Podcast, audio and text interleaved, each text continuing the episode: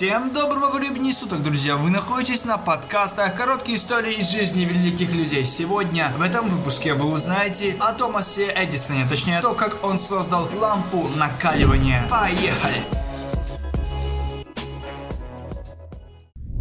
Истории важнейших изобретений 20 века Эдисон играл в основном роль модернизатора. Он занимался усовершенствованием тех изобретений, которые были созданы до него. Беспроволочного телеграфа, радио, силового электрооборудования, киноаппаратуры, автомобилей и самолетов. Без модернизации Эдисона созданный Александром Беллом телефонный аппарат было бы нелегко эксплуатировать. Тоже и с электрической лампой накаливания. Эдисон всего лишь усовершенствовал то, к чему до него пришли его предшественники. Впервые мир услышал о лампе накаливания благодаря англичанину Деларю. Он задолго до Эдисона поместил платиновую проволочку в стеклянный сосуд и пропустил по ней ток. Затем были усовершенствованы версии лампы от бельгийского ученого Жовара, немецкого Генриха Гебеля, английского Джозефа Вильсона Свана и русского Александра Ладыгина. Российский отставной офицер Ладыгин построил лампу накаливания с тонким стержнем из ретортного угля, а Эдисон домыслил изобретение, поместив в лампочку не угольный стерженек, а волосок из обугленного бамбукового волокна. Работая над новой лампой накаливания, ученый проявлял чудеса выносливости. Так, проверяя характеристики угольной цепи лампы, он провел в лаборатории около 45 часов, без сна и отдыха. А чтобы найти нужный материал для нити накаливания, ему пришлось перепробовать 6000 экземпляров разного рода растений, пока Эдисон не остановился на японском бамбуке. В результате своей работы он добился значительно лучшего удаления воздуха из лампы, благодаря чему накаленная нить светилась, не перегорая в течение многих недель. Он также соединил воедино лампу накаливания, электрогенератор, розетку и вилку. Довольно скоро лампы Томаса Эдисона появились по всему миру. Одновременно в прошлое ушли те времена, когда люди спали по 10 часов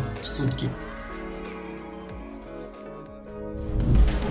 Этом я закончу свое повествование о данной истории. Надеюсь, вам было интересно и вы смогли подчеркнуть что-то, что поможет вам в вашей жизни. Подписывайтесь на наш YouTube канал Love History, а также слушайте наши еженедельные подкасты на Яндекс Музыке. Здесь вы можете найти очень много интересного исторического материала. До скорой встречи. Увидимся в следующем выпуске.